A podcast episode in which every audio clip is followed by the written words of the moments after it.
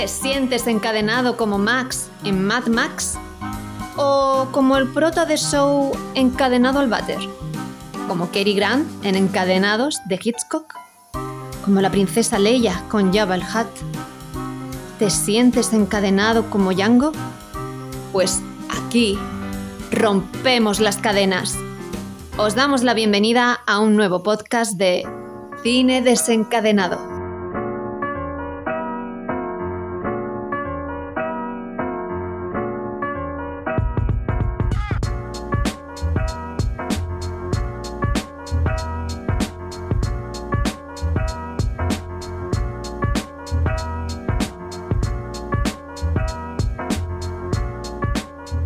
Buenas, bienvenidos a todos y a todas a este nuevo podcast dedicado a la última película de Rodrigo Sorogoyen, escrita por él mismo e Isabel Peña.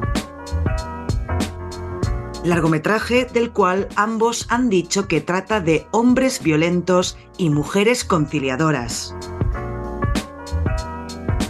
la ganadora del Premio del Público Mejor Película Europea en el Festival de San Sebastián y que ha arrasado en el Festival de Tokio.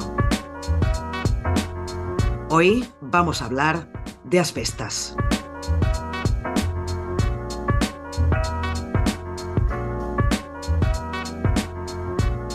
Yo soy Nat y aquí estoy de nuevo con Toxic. ¿Qué tal? ¿Cómo estás? Hola, buenas. Muy bien. Aquí de, viaje de negocios por Galicia. Eh, me han ofrecido un trabajito muy interesante. Me han dicho que tengo que, subirme a un caballo y, yo solo tengo que, reducirlo, ¿sabes? A, ver si puedo, a ver si lo consigo. Cuidado, eh, cuidado, a ver si vas a ahogar al caballo o algo. No, yo creo que creo que voy a acabar yo peor que él. me veo una coz en la cara, pero bueno. Ya pensaba que dirías que trabajarías en una empresa eólica o algo así. No, yo voy más a lo, a lo clásico. Muy bien, muy bien. Eh, bueno, avisamos que vamos a hablar con spoilers ya desde el principio, ¿no? Toxic. Eh, yo creo que sin más rodeos podemos hablar de esta película que todo el mundo está hablando de ella desde hace meses además, no solo ahora. Se estrenó en Cannes, se estrenó en Sitges y ahora por fin el 11 de noviembre llegó a cines. Y Toxic y yo fuimos ayer a verla. Y bueno, empecemos con las valoraciones. ¿Qué te pareció? Es una película muy, muy buena creo que tiene una calidad cinematográfica brutal, pero ¿qué es lo que ha sucedido? Que yo iba con un hype increíble, que esto es lo que, lo que hablamos a la salida del cine, claro, íbamos con tanto hype que cualquier cosa que nos mostraran que no fuera un, 10 absoluto, pues bueno, no, nos iba a sorprender. Pero bueno, creo que la, la película es muy, muy buena. No es entretenida, es decir, es una película muy pausada, no es una película que pueda, que pueda ir todo el mundo a ver, o al menos si por ejemplo te gustan películas así como muy entretenidas, muy de que pasen cosas, muy de... No, es una película que se cocina a fuego lento, es una película que sobre todo habla mucho lo que es la cámara, eh, lo que es eh, narrativamente, lo que es el cine, y no tanto eh, lo que se verbaliza. Entonces hay que estar como muy atentos. Si tú estás, imagínate, con el móvil, por decir de alguna manera, te pierdes la mitad de la peli. Incluso dirás, no está pasando nada, porque claro, son las imágenes lo que también te está contando una historia. Yo no, quizás no se la recomiendo al 100% del público, pero sí que a quien la vaya a ver, que esté con los cinco sentidos en la película, porque creo que es muy, muy buena película. ¿Qué no te la has puesto? Le he puesto un 8, pero precisamente por eso, porque estoy estaba con tanto hype que quiero verla por segunda vez para ver si le subo a un 9. Ya. Bueno, yo voy a empezar mi valoración diciendo también puto hype. Pero bueno, yo es verdad que cuando salí del cine te dije, ¿no? Te dije, ostras, es que claro, la tenía tan por las nubes, me la habían puesto como la peli del año que sí, me ha gustado muchísimo, pero bla, bla, bla, bla, bla. Y le puse un 8, también es verdad. Pero es que esta mañana me he despertado pensando en la película, dándome cuenta de que me había impactado muchísimo y ya le he subido la nota a un 9. Y de hecho estaría entre un 9 y 9 y medio. Cuanto más pienso en ella, más me gusta. Eh, encuentro que está filmada de forma excelente por Sorogoyen. Las interpretaciones son espectaculares. Ahora hablaremos tanto de Sorogoyen como del reparto, pero es que toca muchos temas esta peli, porque además no solo se cuece a fuego lento, que también, sino que también la han definido como una olla express, que es que todo el rato está a punto de petar eso, todo el rato, todo el mm. rato está a punto de petar hasta que peta y luego viene otra, como una segunda parte de la peli, que yo creo que eso también teníamos, tendremos que hablarlo, porque también ha dado que hablar, porque parece que está bastante dividida en dos partes, ¿no? Este film. Y bueno, hay gente que le ha gustado y gente que no, esa segunda parte. Pero bueno, yo eso, en general, opino que es una película excelente, que va a estar en los Goya, seguro, y yo creo No, que seguro, como mínimo, se va a llevar mejor actor y mejor actor de reparto. Película no sé, porque claro, este año el cine español nos ha dado joyitas y solo hay que nombrar a Alcarrás o, de momento, a la que sigue siendo mi favorita, que es Cinco Lobitos, ¿no? Eh, pero bueno, yo creo que los dos actores seguro que se lo van a llevar y, y muy contenta de que se los lleven, evidentemente. Em, Mira, entonces, eh, has dicho que era como una olla express y yo lo que sentía cuando estaba viendo la película era, era una montaña rusa.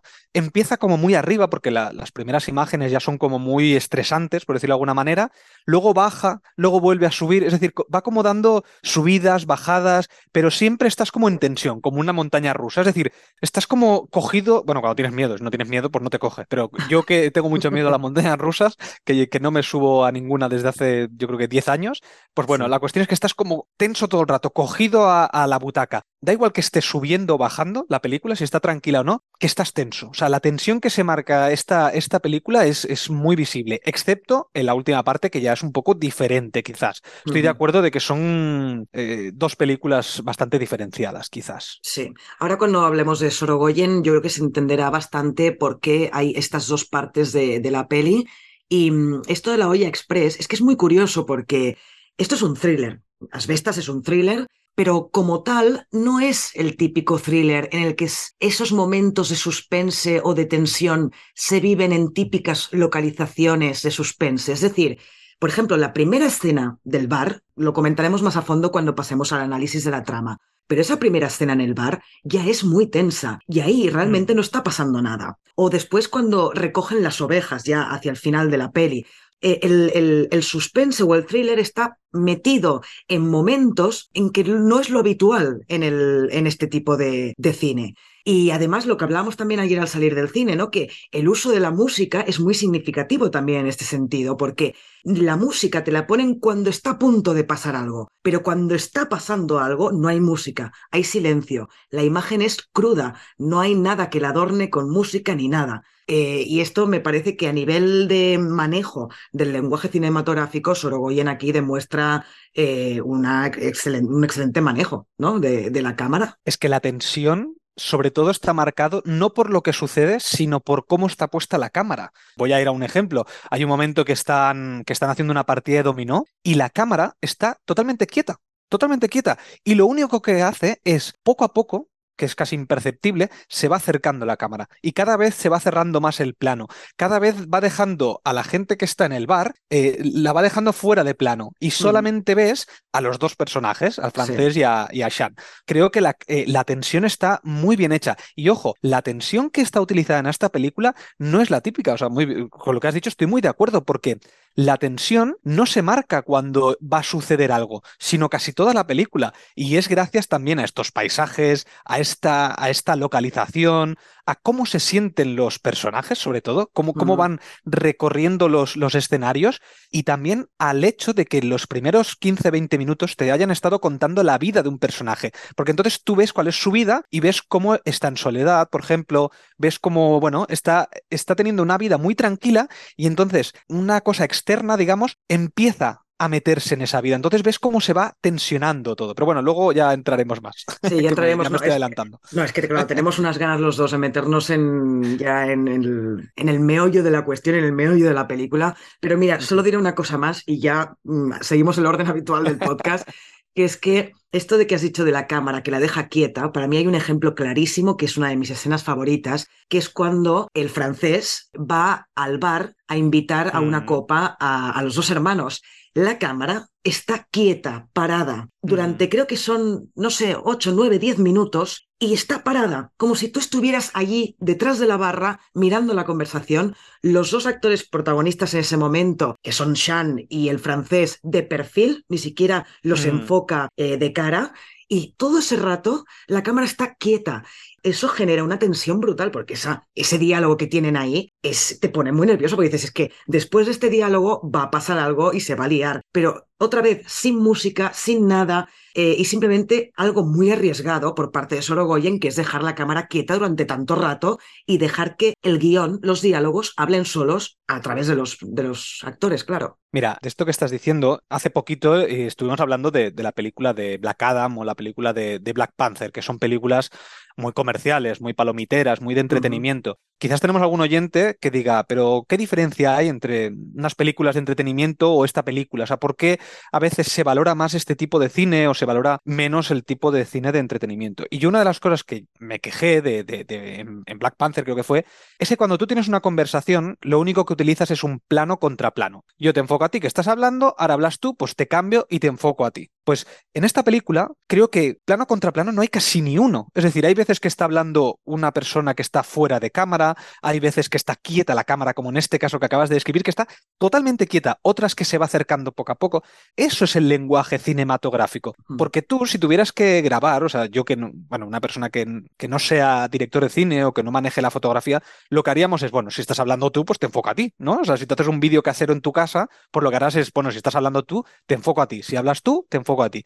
Pues esa es la diferencia para mí al menos entre el cine de entretenimiento y el cine de, calidad, por ejemplo. Bueno, para mí habría otras diferencias. no, no, en muchísimas más, pero me refiero en lo que es la, en lo que es lo que yo me quejaba de Black Panther o de, o de Black Adam, con lo que yo aquí mm. valoro mucho, sobre todo en eso de los planos. Luego hay mil otras cosas, o sea, el mensaje, eh, la música, la fotografía, la iluminación, mil cosas. Pero yo sobre todo me refiero a esto de los planos. Porque a mí me gustan los planos aquí y no me gustaban los planos allí. Sí, sí, no, no, te doy, te doy, toda la razón, ¿eh? tienes toda la razón, pero sí que es verdad que eh, la sensación que tienes al ver una peli así o al ver una película comercial como Wakanda Forever o, Black Adam no tiene nada que ver, ¿no? O sea, yo me lo pasé muy bien viendo Black Adam, me lo pasé muy bien, mucho mejor viendo Wakanda Forever.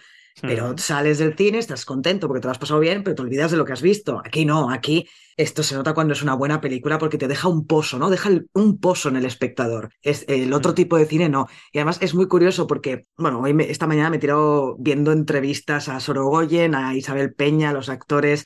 Y una de las cosas que les dijeron es, bueno, sois conscientes, tanto a, a Sorogoyen como a Isabel Peña, que son los dos guionistas de la peli, eh, sois conscientes que vuestra, vuestra película se estrena el mismo día de Wakanda Forever, ¿no?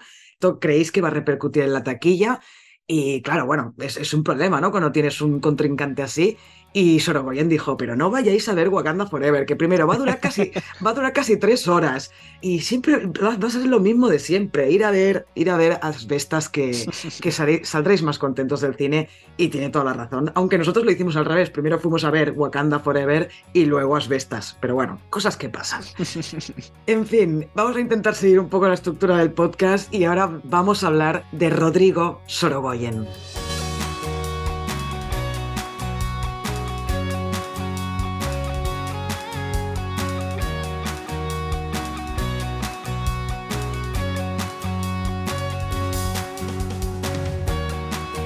Muy bien, pues vamos a hacer un poco de repaso de su filmografía y luego entraremos directamente en todo lo que respecta a Asbestas. Y empezamos por eso, a hablar un poco de quién es este señor. Bueno, señor, tiene 40 años, es, que es muy joven, da mucha rabia este tío. esta, gente que es tan genio, tan joven, eh, da incluso hasta un poquito de rabia, pero bueno. Eh, nació en Madrid en el 81 y estudió la carrera de historia, pero después estudió guion y dirección cinematográfica.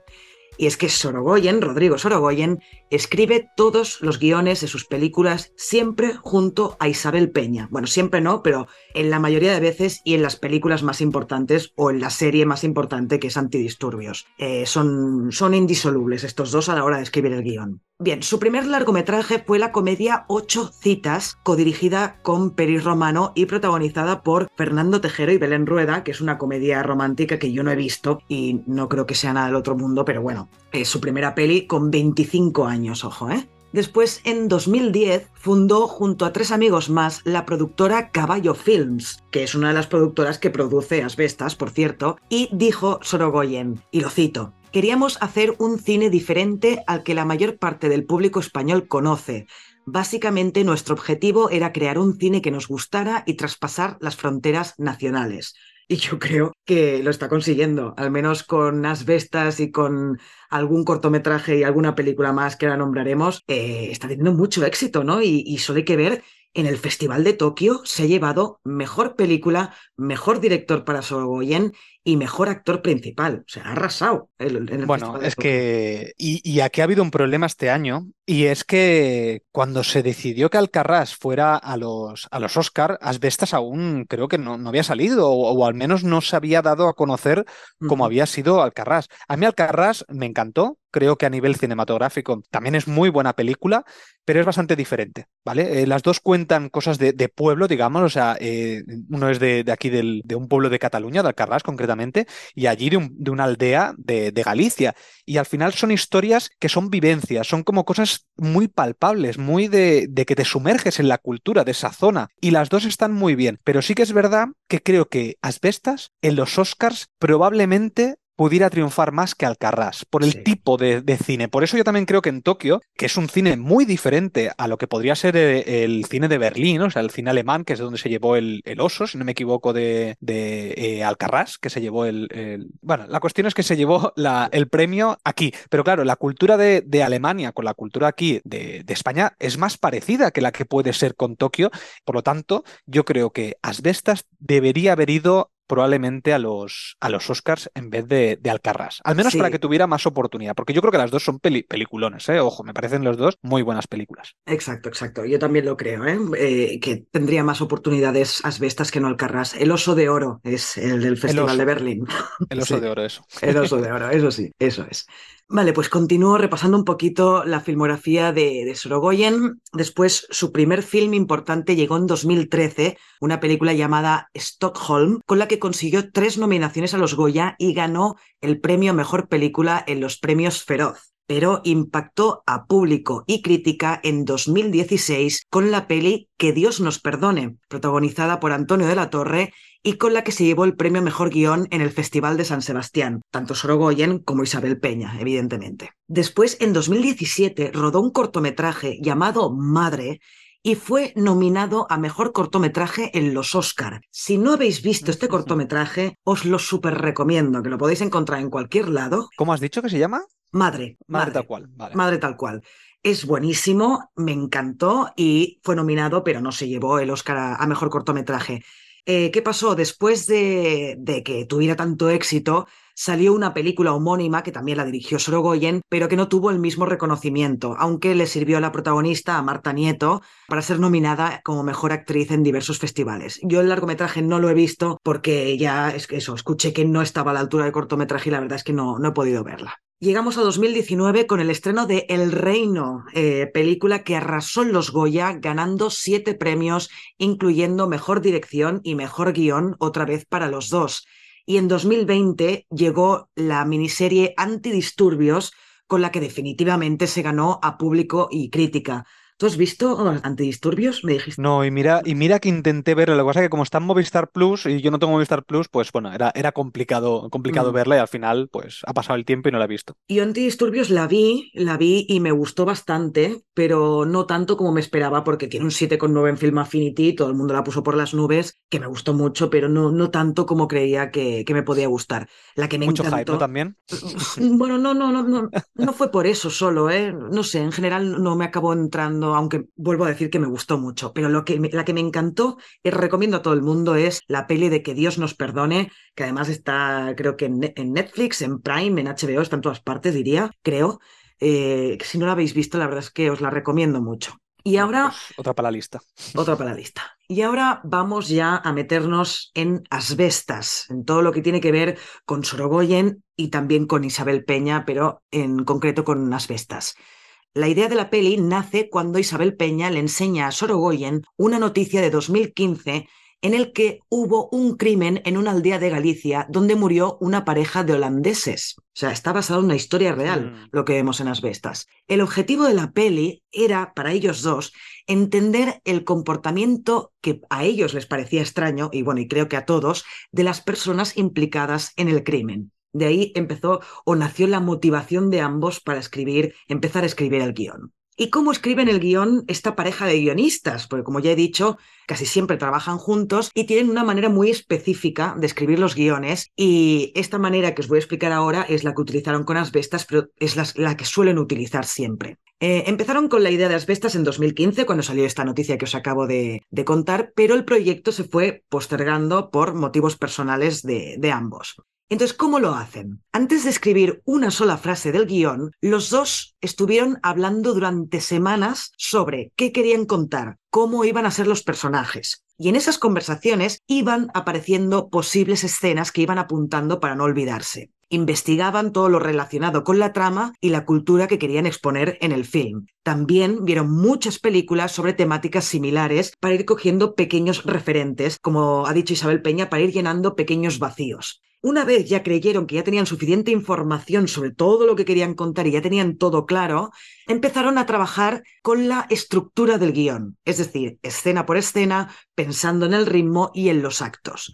Una vez tuvieron la estructura clara, se dividieron el guion, cada uno cogió la mitad y la escribió por su lado. Una vez escrita la mitad de cada uno, se las intercambiaron para tomar notas y señalar qué se puede mejorar y ahí volvieron a empezar la escritura del guion.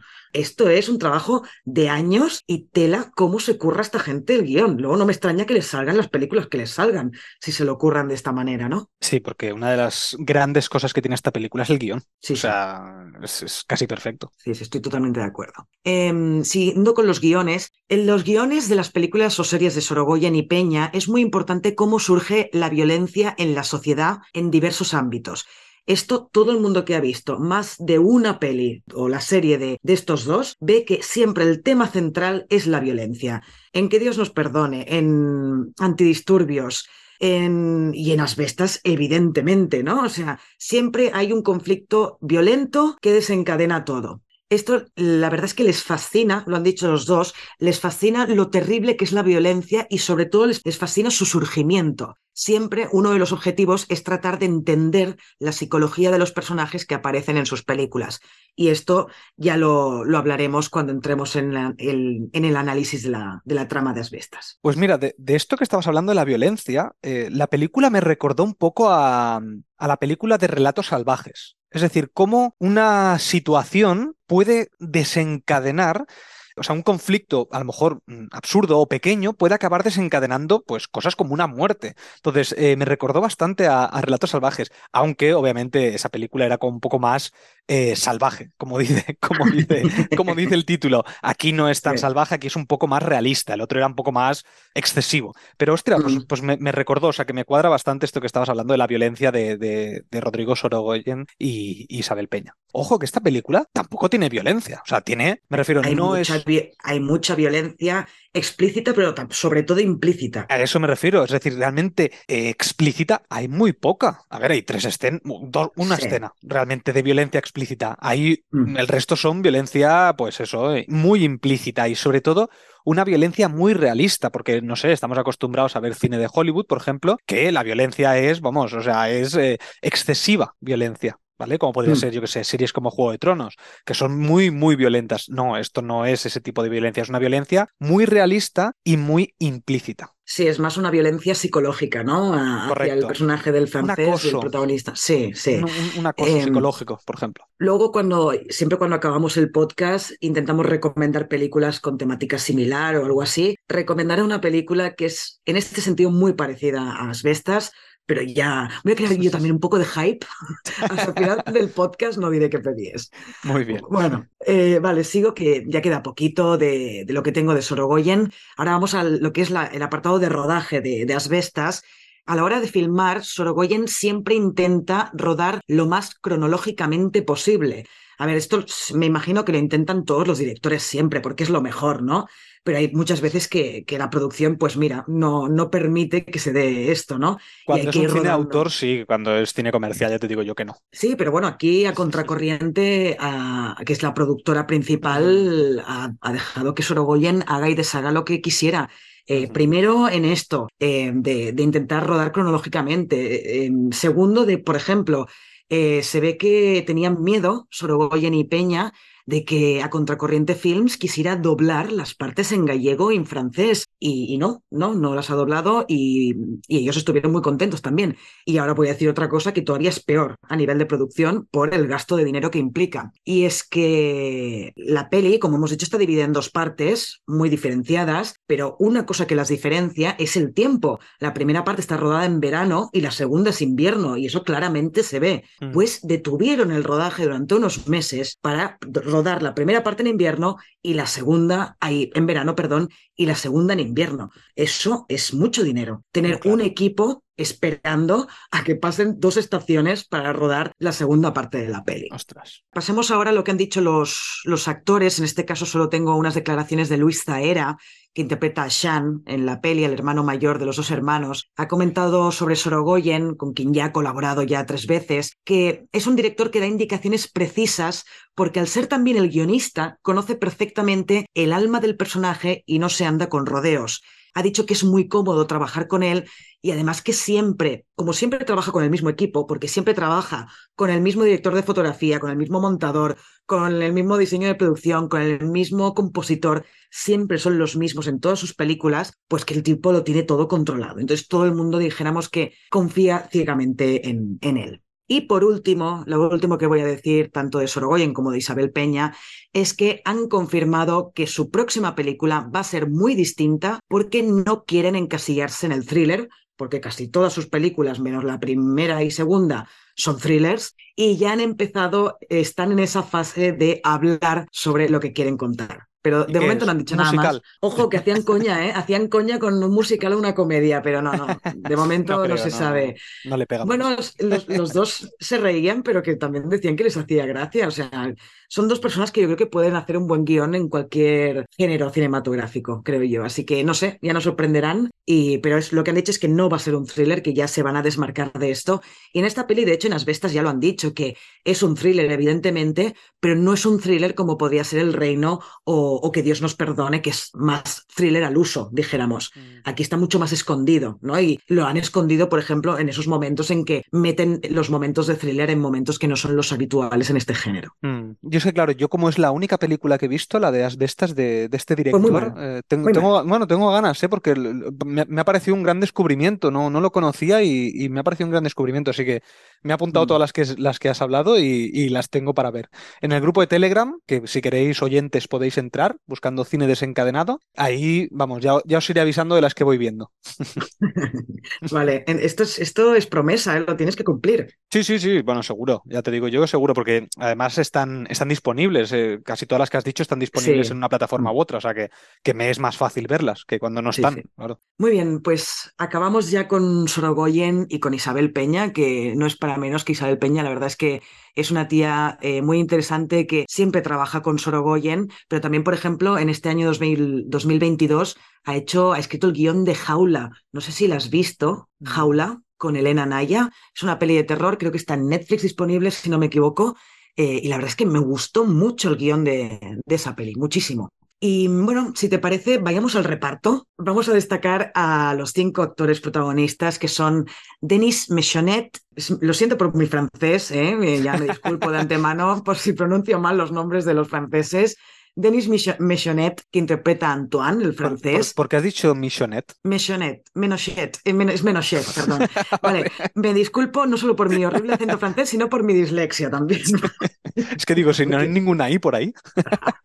no, no, que además que he dicho Mechonet y es Has dicho Michonet, has dicho con I, por eso me ha extrañado. Digo, ¿qué dice con I? Va, da igual. Como que peor no lo podría haber dicho, ¿no? Peor no lo podría haber dicho. Un poco más que fuera japonés. Denis Spielberg, vamos. Eh, bueno, pues este, este hombre interpreta a Antoine. Este año lo hemos visto en una peli muy independiente, que no la habrá visto mucha gente, pero se ha estrenado este año y hablamos de ella en algún podcast de estrenos, que es Peter Boncant. Después también eh, interpretó la peli de Gracias a Dios de François Ozon, que es un director que me encanta, o también en otras pelis como Custodia Compartida.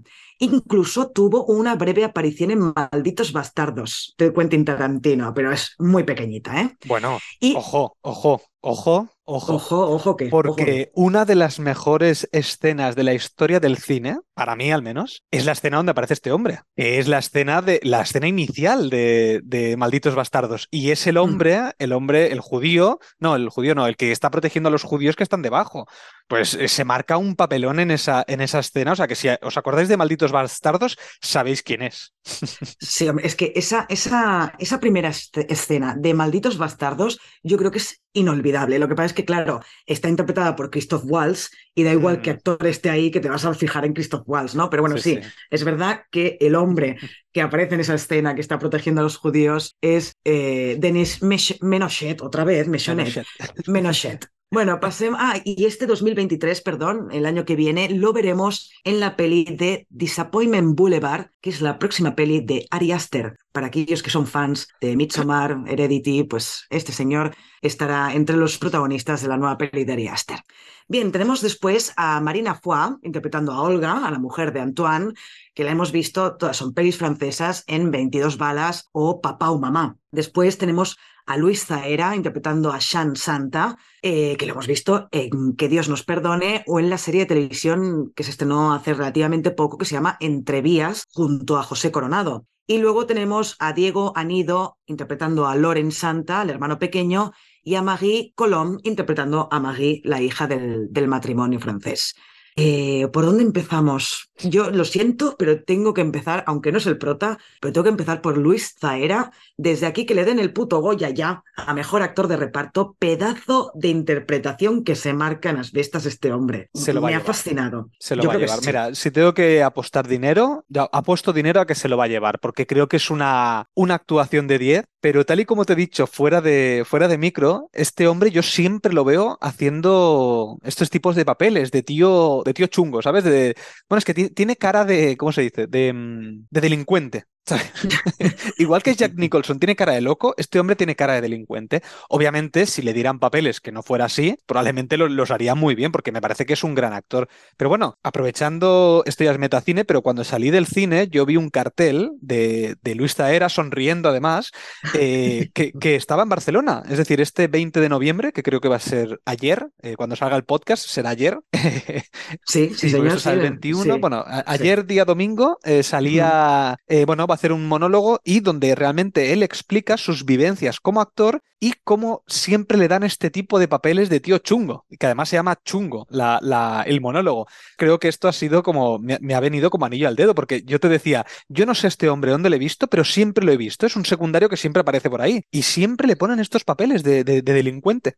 Mm, Bueno, en que Dios nos perdone, no, no hace de, bueno, de policía un poco corrupto, pero de, de buen tipo al final.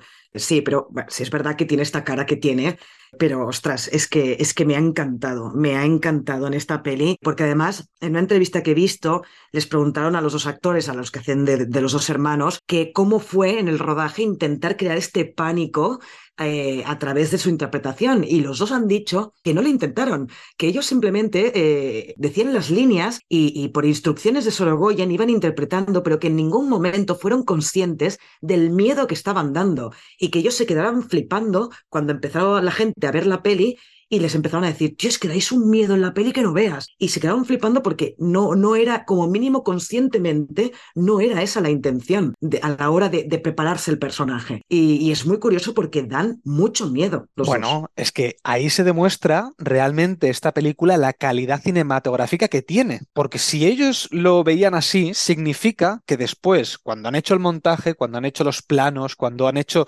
determinadas escenas, cuando crean la escena después del rodaje, ahí es donde le han dado esa, e- esa manera de dar miedo, porque además es eso, tampoco es que griten, o sea, y, bueno, sí, gritarán en algún momento, pero no, no dan miedo por gritar o por amenazar, no, dan miedo por su presencia, tanto cuando están en el bar como cuando, por ejemplo, se los encuentra en la carretera o cuando sí. él se lo encuentra en la gasolinera, cuando él vuelve y sale del coche. O sea, es una, una interpretación muy sutil, pero que ayuda gracias a la, a la dirección de Rodrigo Sorogoyen. Por eso insisto que la Mm. fotografía y el montaje es impresionante esta película, es que me Sí, parece sí. maravillosa. Sí, y además otra cosa curiosa de, de los dos actores que interpretan a los dos hermanos son gallegos, obviamente. Eh, Sorogoyen no dominaba nada eh, el gallego. Y de hecho el guion se escribió totalmente en castellano y luego se tradujo la parte al gallego y después la otra parte al francés. Y de hecho ellos dos improvisaban algunas veces y evidentemente interpretaban hablando en gallego y Sorogoyen no tenía ni papa de lo que estaban diciendo. O sea, fue un salto de fe total de Sorogoyen. De hecho, em, lo, que dijeron era que intentaban, intentaron dar un, gallego un poco más común ha dicho Sorogoyen, porque claro, no es lo mismo como hablan en, en, gallego en la parte de la costa sur de A Coruña, como hablan gallego en las Rías Baixas, por ejemplo, ¿no? Es lo que, lo que ha dicho mm. Sorogoyen. Entonces intentaron crear, crear, entre comillas, un gallego más del interior que pudiera ser un poco más común. Esto, si hay gente de gallega que nos está escuchando, que nos digan a ver si esto, si esto es verdad. Creo que Iria, de nuestro grupo de Telegram, ¿no? Iria es gallega. Eh, entonces, yo creo puede que. Ser. Sí, mm. sí, yo creo que sí. Y tendrá cosas que decir. A ver si nos deja un comentario en iVoox diciéndonos qué, qué le parece, ¿no? Toda esta, esta parte de ambientación gallega, de la aldea gallega y, de, y del idioma. Bueno, es que esto que has hablado también sucedió en Alcarrás, por ejemplo. Claro, yo sé catalán perfectamente, pero sí que es verdad que, claro, en Alcarrás, en un pueblo de Lleida, el acento catalán es muy diferente al acento catalán que tenemos en Barcelona, que es más, eh, mucho más fácil, entre comillas, o más castellanizado muchas veces. Entonces, claro, a veces a mí me costaba entender el catalán de, de Alcarrás, pues me imagino que con el gallego debe pasar lo mismo, depende de dónde, de dónde sea el, el gallego, será, muy diferente. Sí, sí, ostras. Pero igualmente, tú lo has dicho antes, han utilizado el francés, han utilizado el castellano y han utilizado el gallego. Y eso hace que la película respire mucho más realismo, porque no tendría sentido que los franceses, cuando están en su casa, hablaran entre ellos en francés, cosa que esto lo, hablamos en, en, la peli de Jojo Rabbit, por ejemplo,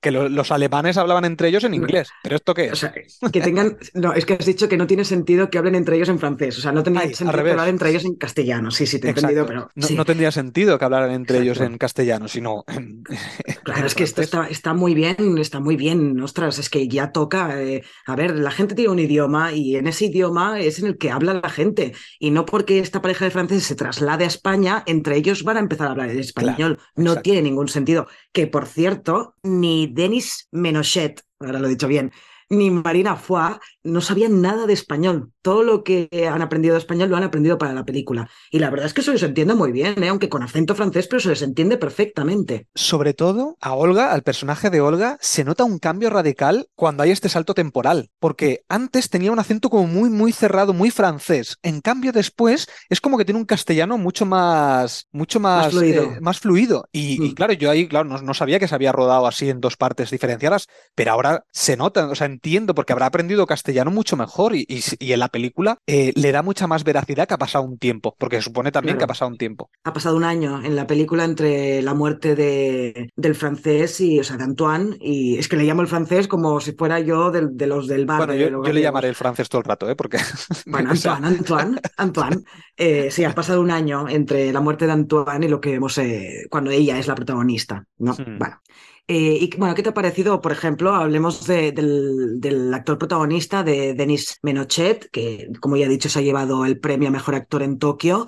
Para mí hace un papelón este tío. ¿eh? Para mí hace un papelón porque además hace un... Podría haber caído mucho en, en la sobreactuación. Porque tiene que ser... Es un personaje muy grandullón, es un tío muy grande, es, enorme, es un oso el tío, ¿sabes? O sea, es muy grande. Y tiene que hacer un papel también de medio asustadizo, ¿sabes? Un poco como que estoy medio asustado, pero no. Y cómo evoluciona desde el inicio de la película, donde vemos el día a día de él, hasta el momento donde, donde lo van a acabar matando, esa evolución es súper orgánica y ves como poco a poco el tío se va cojonando, pero intenta hacerse el fuerte, por ejemplo, delante de la mujer. Pero las caras que pone cuando, por ejemplo, está solo, cuando está en el bosque, por ejemplo, que le, que le, están observando, las caras que pone de pánico, pero que no quiero mostrar pánico, son increíbles. Entonces creo que hace una gran actuación. Aunque tengo que decir que es verdad que, que como tú has dicho, para mí Luis Zaera es el, es el mejor actor, o sea, la mejor actuación de esta película. ¿eh? Sí, pero bueno, yo creo que también el Goya se lo llevará Denis eh, Menochete. Yo también creo que se lo llevará. Puede ser, al menos de las que yo,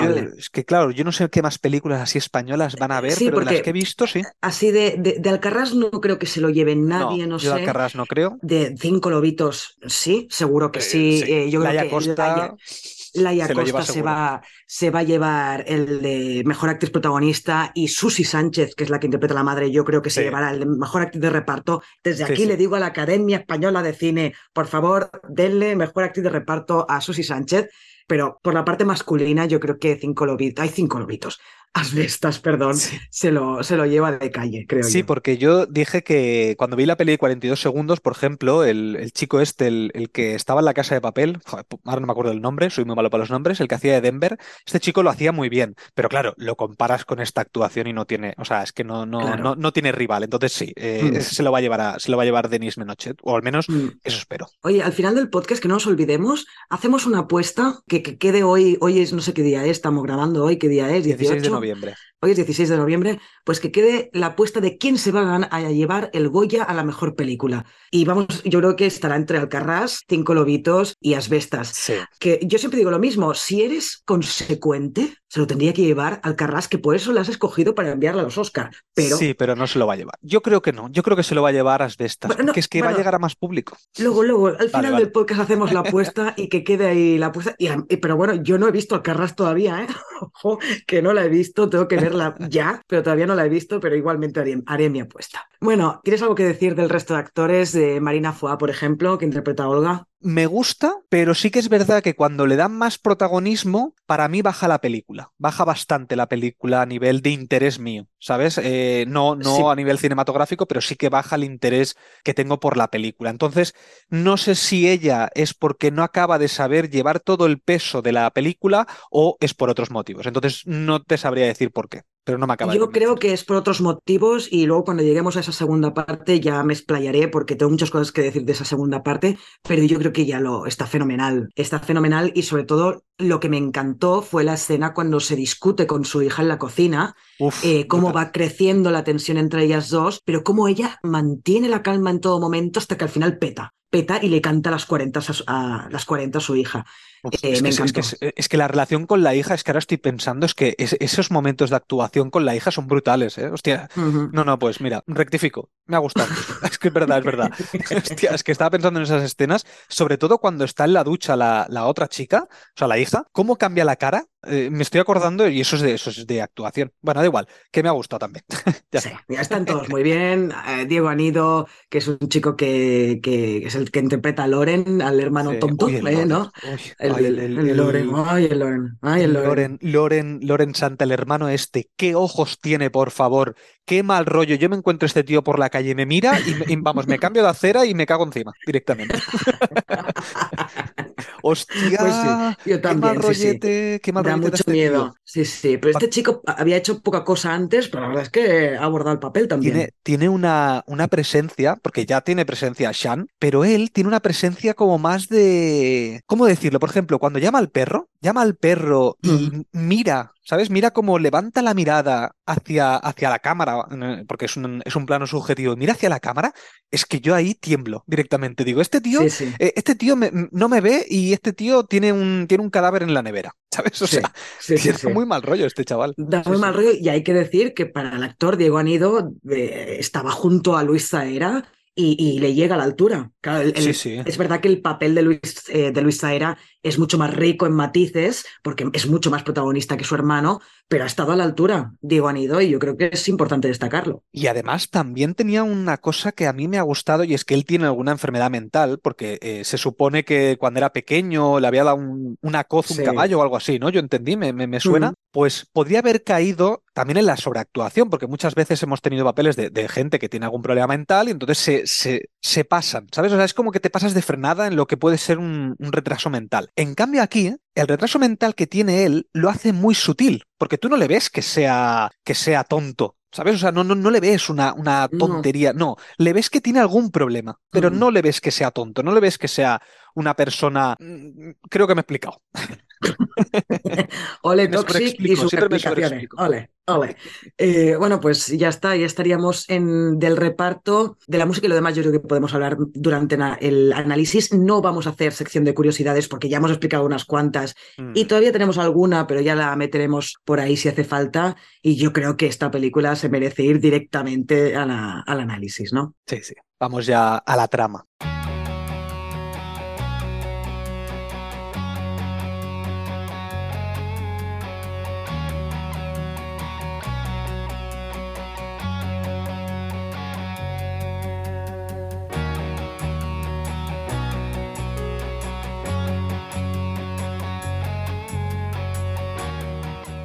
Muy bien, en la primera parte lo que vamos a tener es que, bueno, eh, bueno, la primera escena en verdad está, que tenemos es que en el bar de la aldea vemos como Shan, eh, que es un vecino de, de, esta pequeña aldea, tiene algo contra el francés, que es un vecino del pueblo, que es el que hemos dicho que era el de el Antoine. Yo le voy a llamar el francés, que lo sepas, al menos en el resumen me lo ha apuntado como el francés. Vale. bueno, luego vemos que en el día a día el francés y su mujer viven en el campo y, bueno, quieren restaurar el pueblo gratuitamente para que la gente venga a vivir. Es decir, ellos lo que quieren es que este pueblo crezca. Por eso están haciendo estas reparaciones altruistas de, de las casas.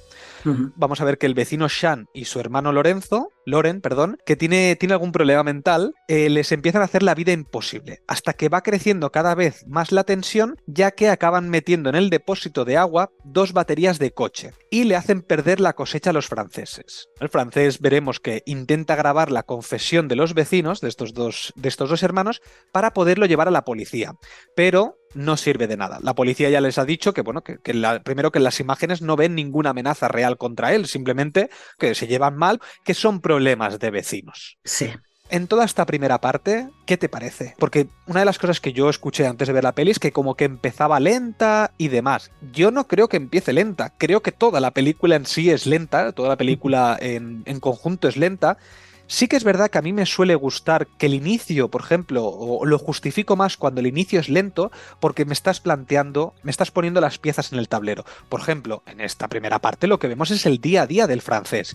Pero ¿por qué Rodrigo Soro, Sorogoyen nos planta esto? Yo creo que es básicamente para que entiendas la importancia que, es el campo o de lo que está viviendo y lo duro que es eso, porque están de sol a sol trabajando. Por eso, cuando les ponen las baterías y ven que los tomates se han roto, se han echado a perder, se desespera. Entonces yo creo que todo este inicio, todo este día a día, tiene mucho sentido en la película y a mí me funciona muy bien. Sí, eh, lo que pasa es que esto de, que has dicho de que es lenta, estoy de acuerdo, la película es lenta. O pausada. Es que lenta es como peyorativo, bueno, quizás. Sí, es, es, como pausada. Sí, pausada, es verdad. Vamos a decir pausada, sí, tienes razón, porque es verdad que cuando dices, oh, es que es muy lenta, parece que sea peyorativo. Pero a mí me enganchó desde el minuto uno, ¿eh? O sea, desde la conversación en el bar, que ya ves que oh. ahí está pasando algo raro eh, que todavía no tienes ni idea de lo que pasa con la empresa eólica, porque al final sabemos que todo esto viene porque una empresa eólica ha querido poner los molinos. Pero una pregunta, ¿tú esto te enteraste desde el inicio, lo de la empresa eólica? No, por eso digo que luego ah, vale, sabemos. vale. Al principio no, al principio no lo sabemos, pero luego sabremos que todo esto ha venido porque ha venido la empresa eólica,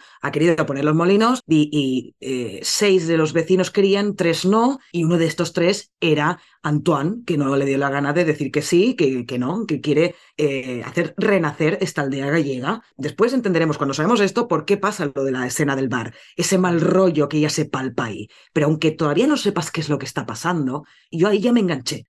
¿Qué coño pasa sí. aquí? ¿Esta gente rara? También tiene su parte mm, negativa la película, diría, por decirlo de alguna manera, que es que quizá los que no conocemos demasiado esta cultura gallega, porque yo Galicia no la conozco, desgraciadamente, eh, te puedes quedar un poco en la imagen de, hostia, con los gallegos que viven en las aldeas, ¿no? Y no ha sido esto, eh, no ha sido este el objetivo de Sorogoyen ni de Isabel Peña, pero espero, y desde aquí lo digo, que nadie se piense que todos los aldeanos de Galicia son unos tarados mentales. Lo digo porque, eh, no, es que es verdad. claro, claro. Sí, sí, sí, sí. No, Hay- que hay que extrapolar decirlo. a todo. Ah. Exacto, exacto. Aquí estamos en un, en un contexto muy concreto, muy marcado, con un conflicto importante al fin y al cabo, que es un conflicto económico y que tenemos dos tarados, porque todo el rato los llaman los tarados, ¿no? Eh, bueno, Antoine les llama los tarados, y es verdad, están tarados, aunque lo que consigue Sorogoyen de alguna manera, tú ayer me dijiste al salir del cine que logras, eh, cuando, sobre todo en la conversación esa que tienen en el bar, ¿no? En esa escena que hemos dicho que mantiene esos 10 minutos con la cámara fija, que puedes llegar a empatizar con los hermanos.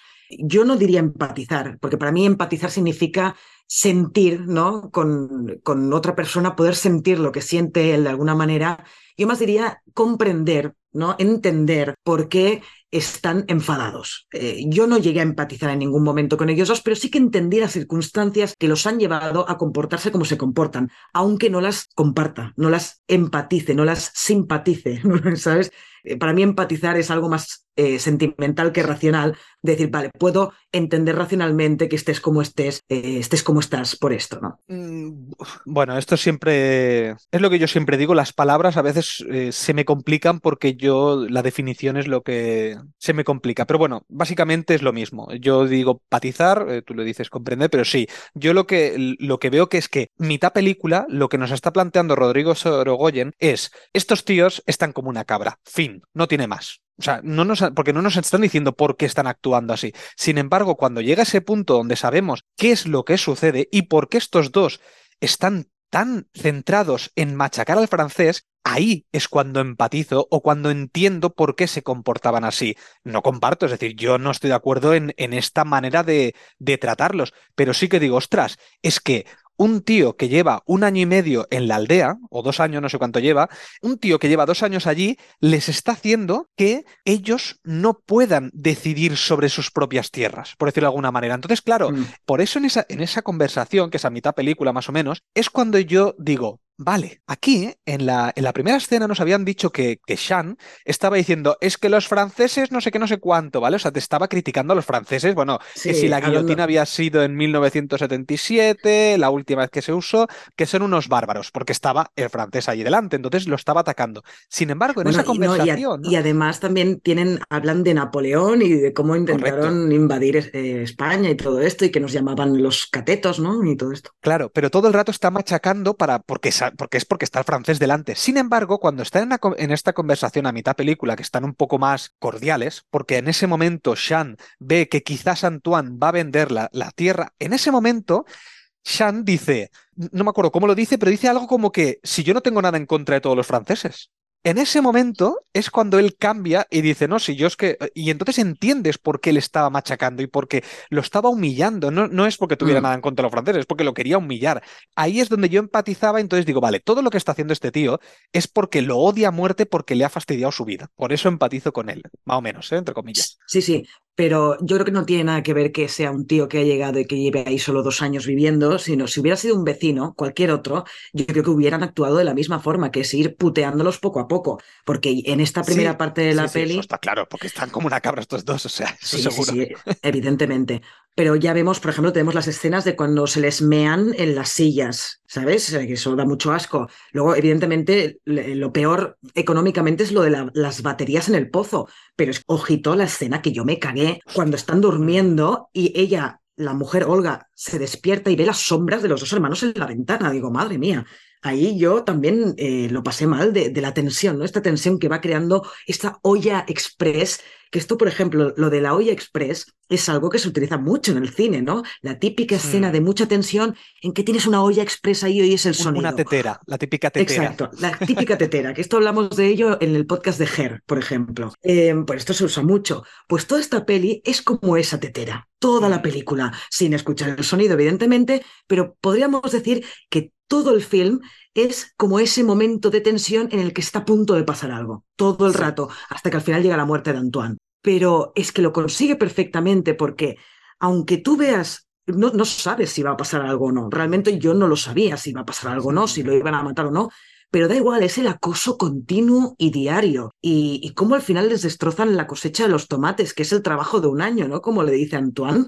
Todo esto es una, una serie de putadas continuas que les hacen y, y que no deja de ser algo horroroso. Por eso, por eso yo, porque soy muy tocapelotas con el léxico, ¿eh? ya lo sabes, pero por eso yo prefiero utilizar la palabra comprender que la de empatizar, porque me parece que se pasan tres pueblos o tres aldeas gallegas, como quieren decirlo ellos. Y, y una cosa que hace muy bien el director, que me, que me, me sorprendió mucho, es que hace que te pongas en la situación de los franceses. Porque en ese momento, eh, estoy seguro que a ti te pasa lo mismo, dices, ¿qué haría yo en ese momento? ¿Qué puedes hacer?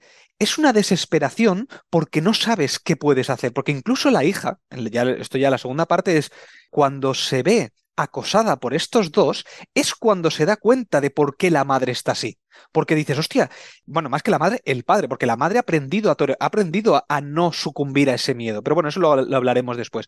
Pero esa tensión que tiene el francés todo el rato de decir, ¿qué cojones hago? Es que no sé qué hacer ya, está desesperado porque dice, los quiero grabar, no los puedo grabar porque no dicen nada así concreto, eh, me los encuentro en medio de la carretera, ¿qué hago? Me doy la vuelta. Esa desesperación, ese acoso, es que es desesperante, no sabes qué hacer. Cuando el tío se para al lado, cuando el, el, el hermano, el, el, hermano, el, el Lobezno, no, ¿cómo se llama? Lobezno, sí. No, ¿cómo se llama? Logan, ay, ya me he olvidado otra vez el nombre. Loren, Loren. Loren. Cuando Loren le, le dice, oye, ¿qué tal? es un mutante también. Pobrecito. no, cuando, cuando Loren está ahí en el, en el coche que se para al lado y le dice, oye, como se le ha estropeado el coche a Antoine, le dice, oye, ah, ven que yo te llevo. Esa desesperación de decir, súbete al coche, y entonces Antoine se va acercando y acelera y lo hace hasta dos veces. Claro. Tres. No, dos. Porque la tercera él dice, la tercera no lo voy a hacer. No, no, es que lo, sí, claro, en la tercera es cuando él ya abre la puerta del coche y cuando está a punto de subir el otro arranca. Lo hace tres, veces. tres veces. ¿Eso es una desesperación? ¿Qué harías tú en ese momento? ¿Sabes? Eh, por eso me refería a la desesperación. Bueno, yo, yo me llenaría de rabia, porque es lo que le dice a Antoine cuando se lo hace la segunda vez. Antoine le dice: la primera es una broma, la segunda es una ofensa. Hmm. Pero igualmente después irá una tercera vez a intentar subirse en el coche, pero claro, también el hombre se ve ahí tirado en medio de la carretera con el coche roto, pues ¿qué va a hacer también, no? Claro. sí, es constante. Y otra cosa que me gustaría destacar de esta primera parte es otra cosa que también vemos mucho en el cine de Sorogoyen y de Peña, que es esta casi manía que tienen con el cuerpo de policía, porque en todas las películas siempre está el cuerpo de policía, en este caso representado por la Guardia Civil, pero en antidisturbios lo veíamos con los antidisturbios, en que Dios nos perdone con la policía, no sé si era nacional o no, no lo recuerdo, lo hemos visto varias veces y siempre eh, se muestra esta parte de la inutilidad del cuerpo de policía que en teoría nos tiene que proteger un poco, ¿sabes? Mm. Y, y, en esta peli también se ve, porque a mí también, yo pensé, pero vamos a ver, ¿veis? Vale, que la primera vez que va con lo del vídeo, que no sé qué, dices, bueno, vale, puede ser cosas entre vecinos, pero ya con lo de con lo de los tomates, con la batería y todo esto, dices, tío, haced algo, ¿no? Pues yo no estoy nada de acuerdo, porque creo que una de las cosas que me gustó de esta película es cómo también empatizo con la policía. Claro, a ti te viene un tío y te dice, oye, mira, me están haciendo esto, me están haciendo lo otro, no sé qué. Tú como policía no puedes hacer nada, realmente, porque es que no tienes pruebas, no puedes hacer absolutamente nada. Las películas nos han vendido que la policía eh, se ponen a investigar todo lo que tú cualquier cosa. Y no es así. La policía no hace eso. Al revés. Y más, por ejemplo, en España. No sé si alguna vez habéis denunciado algo o habéis ido a comisaría, pero una de las cosas que te dicen es, tú me tienes que decir los hechos. No me tienes que decir lo que tú piensas, lo que tú intuyes, lo que tú te imaginas o lo que tú piensas que ha podido pasar. No, me tienes que decir los hechos. Fin, no te puedo decir nada más. A mí una de las cosas que aquí el, tío le venía con la cámara y dice, mira, mira, es que esto no sé qué, no sé cuánto. dice, pero si yo aquí lo único que estoy viendo es que tú estás grabando a un discapacitado y encima lo estás entrando en su casa. Esto es lo único que me estás enseñando. Igual que con lo de, la, lo de las baterías. Sí, tú me dices que han sido ellos, pero es que te tengo que creer a ti. A lo mejor eres tú que le has puesto las baterías en tu, en tu, en tu depósito de aguas. Es decir, sí, hombre. Bueno, no será la primera vez que hablamos de cosas así de vecinos, donde ha habido problemas, donde em, tú puedes denunciar, ¿vale? O sea, que es lo que le dices, sí, sí, tú denuncia esto, luego ya irá a un juicio, pero como policía, tú no puedes hacer absolutamente nada. Lo único que le dicen es, bueno, yo si quieres voy a hablar con ellos. Es lo único que pueden hacer. Entonces, me gustó mucho cómo estaba tratado porque te demuestra un poco lo que es la realidad, sobre todo en España. Pues por eso mismo, por eso mismo que está bien reflejado en, en la película que la policía al final o vas, lo que dices tú, con, con pruebas eh, empíricas de que ha pasado algo o no te hacen caso. Y realmente este hombre, si lo hubieran hecho caso desde el principio, quizás su muerte se podría haber evitado. si, la, obviamente. Si la policía, mm. si la Guardia Civil hubiera hecho algo en su momento, porque además Tú me dirás que no sé qué, que no tienen por qué creerle y tal, pero no me jodas que son 10 mm, personas en todo el pueblo y ya deben conocer cómo son los dos hermanos, que muy bien de la cabeza no están. Sí, pero la policía no puede hacer nada. ¿Qué quieres que haga la policía en ese caso? ¿Qué puede hacer? Pues no lo sé, no lo sé, poner vigilancia en, casa de la otra, pero en el momento en que, en que te vienen y te dicen, no, es que los he visto en la ventana de mi casa, los he visto que estaban en la ventana de mi casa, bueno, es que ahí ya es... Sí, pero, pero ¿qué puedes hacer como policía? Me refiero, tú como policía realmente no puedes hacer nada. Es que no puedes hacer absolutamente. ¿Qué vas a poner? ¿Una persona 24 horas allí vigilando la casa? No te van a dejar hacer. Primero, si te fijas, esa comisaría son tres personas. Porque es una aldea, o sea, eso es un pueblo. Bueno, primero que eso, directamente no hay una comisaría en ese pueblo, eso es una aldea, por lo tanto ahí ni hay. Te tienes que ir al, pueblo más grande que haya cercano y hay cuatro policías. Entonces, ya te digo yo que esto es el día a día. Eh, yo conozco eh, gente que trabaja en la policía y básicamente, si en Barcelona tuvieran que ir a cada cosa que sucede de este tipo, de problemas de vecinos y de esto, es que ya te digo yo que es que no habrían policías en, en, toda España para poder ir a Barcelona a un solo barrio a poder vigilar todo lo que, sí, sucede. Evidentemente, pero, pero yo he empezado diciendo esto de cómo eh, Sorogoyen y Peña reflejan cierta parte de la inutilidad de la policía. Y mm. esto sale, evidentemente, en, en, todas sus pelis, en que Dios nos perdone, sin hacer spoilers, los protagonistas son los polis. En antidisturbios, los protagonistas son los antidisturbios. Pero siempre te están marcando la parte entre comillas, fea de, de, ese cuerpo de policía, ¿no? Mm. Eh, de toda la corrupción que pueda haber, pasotismo o lo que sea. Luego también habrán, claro, después en la parte final de la peli sí que vemos que la Guardia, la Guardia Civil se pone las pilas más o menos, en la búsqueda del cuerpo, más o menos, porque al final la mm. que la encuentra es la mujer. Pero ¿por qué se ponen las pilas? Porque ahora tienen algo. Que por eso una de las cosas que le dice la policía, la, la mujer, la, la investigadora, le dice, es que aunque creas que no, el hecho de encontrar la cámara ha ayudado muchísimo y es lo que ha hecho que después puedan investigar, que tú puedas invertir, porque si no, eh, que le vas a tu, a tu jefe de policía y le dices, oye, me han dicho que este ha hecho no sé qué, vamos a investigar. No. Claro, pero ahí se puede crear un debate de hasta qué punto sirve la policía. Claro, por eso, por eso lo digo. esta película nos, nos, propone muchas cosas interesantes, sobre todo en la segunda parte, también en la primera, pero una de las mm. cosas de la primera es, bueno, hasta qué punto eh, una persona puede sentirse protegida por mucho que tenga el cuerpo de policía al lado, en este caso. y, no, y, no, la policía no, no Exacto, a eso, a, eso me a eso me refería, sí, sí. Cuando tienes un problema, la policía no te va a servir. a ver, no, en todos los casos, evidentemente. Ojo, obviamente, por eso digo que esto no es un alegato contra la policía, es que, o bien porque la policía haga, no sé, son personas, o sea, habrán buenas y malas, como en cualquier sitio, pero también porque tienen las manos atadas. O sea, es que es, un, es difícil, es difícil. pero bueno, esto ya es un debate que, por suerte, esta película, lo grande que tiene y por eso le hace una buena película, es todo lo que te hace pensar y lo que podemos debatir aquí. Exacto. A partir de aquí se puede abrir este debate, que bueno, ya lo cerramos aquí porque tampoco no, no es lo más importante de la película, ni mucho menos. Pero, pero bueno, que está ahí, está ahí y es interesante ver cómo se refleja pues eh, todo lo que puede hacer o no hacer la policía ante un caso así, que también es interesante. Eh, lo que más destacaría del todo lo que se nos presenta en esta primera parte para mí es lo que he dicho antes de lo que les interesa a los guionistas, que es el surgimiento de la violencia. Es decir, el estudio psicológico de las personas que hacen, que cometen actos violentos, sean verbales o sean físicos. Y a mí una de las cosas que más me impactó de la peli, eh, porque también, no sé si todo el mundo ya estaba atento desde el primer minuto del podcast, pero en la presentación eh, hemos dicho que eh, tanto Sorogoyen como Peña dijeron que la historia de esta peli trata sobre hombres violentos y mujeres conciliadoras.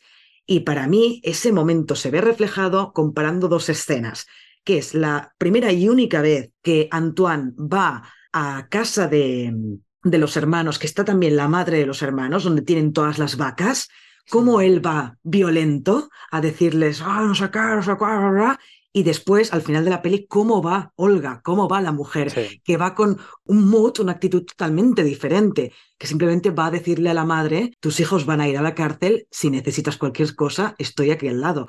Es muy diferente. Y cómo esta violencia eh, en el guion nace a partir de los personajes masculinos, que son, eh, sí, son los hermanos, pero también hay violencia por parte de Antoine. ¿No? O sea, la violencia no es unidireccional. Eh, es normal, ¿eh? Que yo ahí sí que empatizo y lo entiendo, que él conteste la violencia con violencia, pero hay violencia en, ambas direcciones. Y esto es una cosa eh, que lo vemos en todas las, las pelis eh, con guion de estos dos, pero que en esta también queda muy marcado el intento de análisis psicológico que intentan mostrarnos eh, a través del guion, que no se queda en estos dos están tarados y hacen esto y el otro, ay, es que quiere vengarse y hace lo otro. No, no se queda en esto, va mucho más allá e intenta mostrarnos las motivaciones que tienen todos los personajes e incluso el background que tienen detrás para comportarse como se comportan, ¿no? Sí, sí, sí, estoy de acuerdo porque además Antoine, cuando va con la cámara en mano, a Loren lo que hace es cogerle del cuello. Es decir, ya hay una violencia física, que además tú no estabas hablando solamente de violencia física, sino violencia verbal, una violencia más de, de, intentar amenazar, de intentar imponer lo tuyo eh, sobre lo de los demás. Entonces, estoy de acuerdo de que además eh, la violencia en este pueblo nace del bar donde el bar solo hay hombres, no hay ninguna mujer. Están solo los hombres ahí y empiezan ahí a discutir, empiezan no sé qué. Y esto es una cosa que también le hemos visto, eh, ahora, eh, ahora ya no tanto porque estamos en el siglo XXI, pero esto se veía muchísimo en el siglo pasado, por ejemplo, donde los hombres se reunían eran los bares, ahí es donde habían discusiones, donde había los problemas, donde habían las relaciones sociales. Por eso las mujeres estando en casa o estando fuera no tenían tantos problemas de este estilo, ¿sabes? De este estilo de, problemas de vecinos. Hoy en día esto sucede mucho más entre, entre mujeres, por ejemplo. Hay más, porque ya no están tan encerradas en casa como podría ser lo que vemos aquí en la película con, el, con lo que es el personaje de ella y de, de la madre de, de los vecinos. O sea que sí, sí, o sea, eh, eh, se refleja mucho lo que has dicho.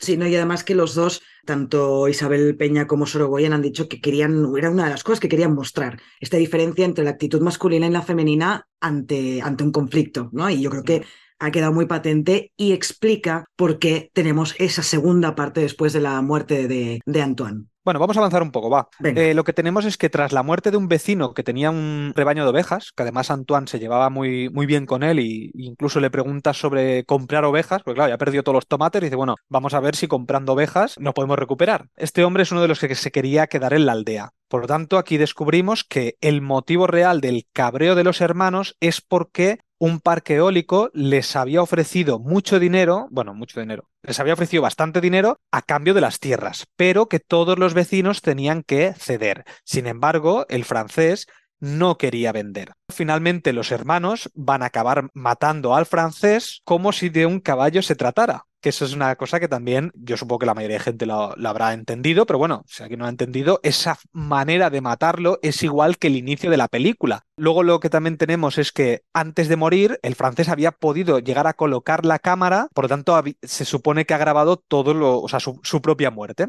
Bueno, la mujer del francés, Olga, tras la desaparición de su marido, se queda en el pueblo porque no quiere darles la victoria, entre comillas, a estos vecinos. Por lo tanto, la muerte de Antoine no ha servido para poder vender las tierras al parque eólico.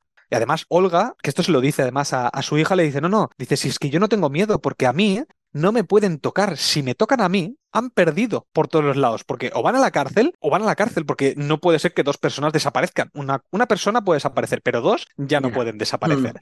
Olga día a día va peinando la zona y su hija está muy preocupada y ha venido desde Francia a pedirle que abandone el pueblo porque no va a conseguir nada. Y tienen estas discusiones que hemos hablado antes, donde la hija pues, le echa en cara de que, por favor, mm, no puede ser que siga viviendo bajo, eh, intentando encontrar a, su padre, que, que, a lo mejor ha desaparecido porque es lo que dicen las amigas de su, de su madre, que eso también me pareció muy fuerte. Bueno, ahora, me comentas. Hmm. Y bueno, finalmente encuentra la cámara, pero es imposible de recuperar el contenido. Que eso también, yo cuando estaba en el cine me dio un ¡Ah! ¡hostia, qué putada! Pero, bueno, gracias a eso, la policía se pone a peinar la zona y finalmente encuentran el cadáver. Y ahí finaliza la peli. ¿Qué me quieres contar de esta parte? Por ejemplo, la muerte de Antoine. ¿Quieres pasar ya a la, muerte de, Antoine? Sí, ¿no? Porque bueno, eh, lo demás ya lo hemos hablado un poco, ¿no? Que son mm. estas escenas claves de, la del bar, de, la, de cuando Antoine le explica por qué. porque además. es el giro de guion. Para mí es un ah. giro de guion brutal. Sí, eh, pero él, intenta hacerle entender a los hermanos por qué, el porqué de su negativa a que instalen el, parque eólico en, el, en, la aldea, ¿no? Él lo intenta. Y, además, y el otro, ¿no? Le dice algo así como, sí, sí, la historia es muy bonita. Y yo, porque además le dice,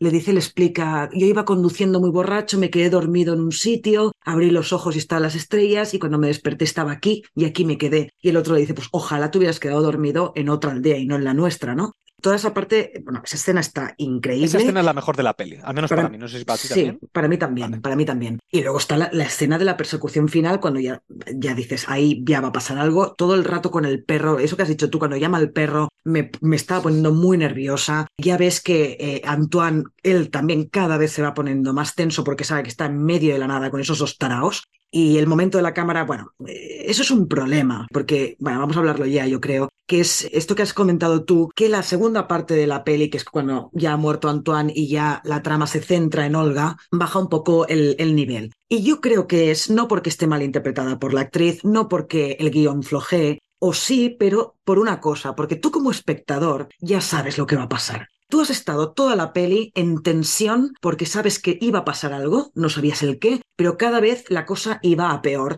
y estabas pendiente de ver qué es lo que estaba a punto de pasar. En el momento en que ves que Antoine deja la cámara y lo matan, y en el momento en que te das cuenta que pasa, ha pasado un año y la mujer busca cada día a su marido, ya sabes que en algún momento va a encontrar la cámara. Entonces, esa tensión que te han producido a ti como espectador durante todo el film se viene abajo totalmente y por eso se hace mucho más pesado y más largo. Para mí eso es un error. Y esto que has dicho tú de... Y luego la, la tarjeta de, de, memoria donde estaban los datos de que se habían grabado de la cámara no Mm. funciona. Yo pensé, menos mal, porque para mí hubiera Sí. sido horrible que hubieran, después de un año de lluvias, nieve y no sé y más qué... en Galicia, que y llueve más- cada dos por tres. Exacto, exacto. Que por cierto, para que lo sepas, cuando hice el Camino de Santiago me llovió 25 días seguidos. No, 25 no, perdón, 21 días seguidos. Ostras. No en Galicia, no en Galicia, pero justo me tocó y Galicia obviamente siguió lloviendo. Claro, ¿sabes? es que ahí llueve mucho, claro, es normal, es normal. Pues para mí hubiera sido una cagadísima de guion Mm. que la tarjeta funcionara y pensé, menos mal que no funciona. Y luego vemos que al final todo se soluciona porque encuentran el cadáver de, de Antoine. Pero para mí esto, porque yo cuando estaba en esa parte de la peli pensaba, hostia, es que ya sé cómo va,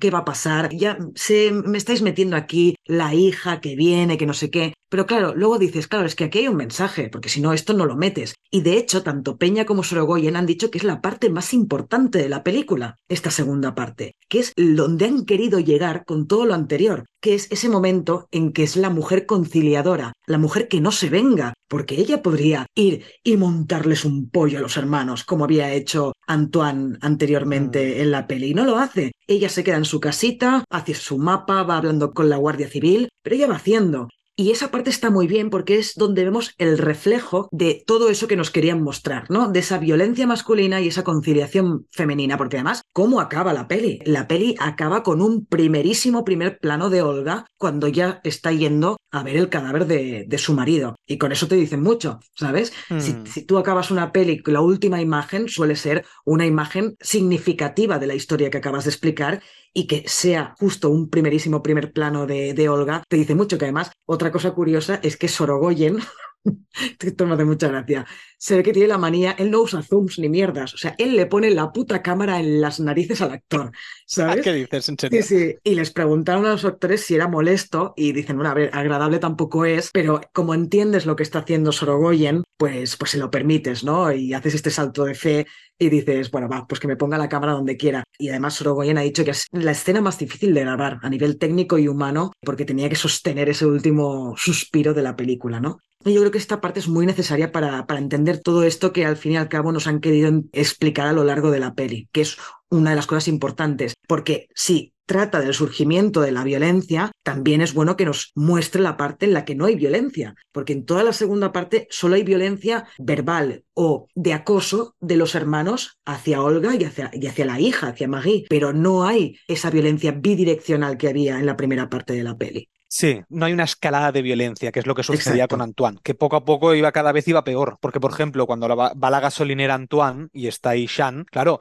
ahí hay una escalada porque él se ha metido en la boca del lobo, porque claro, lo quería grabar, entonces en ese momento lo estaba haciendo que escalara más la violencia. Si, si no paras la violencia, la violencia va a seguir siempre creciendo, siempre va creciendo, porque es normal, o sea, tú te vengas, yo me vengo, tú te vengas, yo me vengo, y cada vez va a ir a peor. Sobre esto que dices de, de la segunda parte, me cuadra mucho, ¿eh? O sea, me has convencido bastante el por qué me sucede esto, porque es lo que te decía antes. No sabía por qué esta segunda parte a mí, que no es segunda parte, es como un tercer acto. A mí lo que me sucede precisamente es, una película normalmente va como creciendo, ¿vale? Va creciendo, tal, no sé qué, y llega a un clímax final. Normalmente, el clímax final, pues en una película de tensión como este estilo, habría sido la muerte de él, ¿vale? Exacto. Habría sido la muerte de Antoine y luego habría sido como una especie de tercer eh, acto, pero ya finalizando con cómo se acaba resolviendo. Pero el clímax habría sido la muerte de Antoine. Y no, aquí eh, lo que nos planta Sorogoyen es, hemos ido hasta el clímax y ahora volvemos a bajar y volvemos a empezar, porque aquí nos está comparando el día a día que tenía los franceses antes de la muerte y cuál es el día a día que ahora tiene ella. Sí, sigue cultivando el campo, sigue haciendo esto, pero tiene otra nueva tarea que es buscar el cadáver de su marido.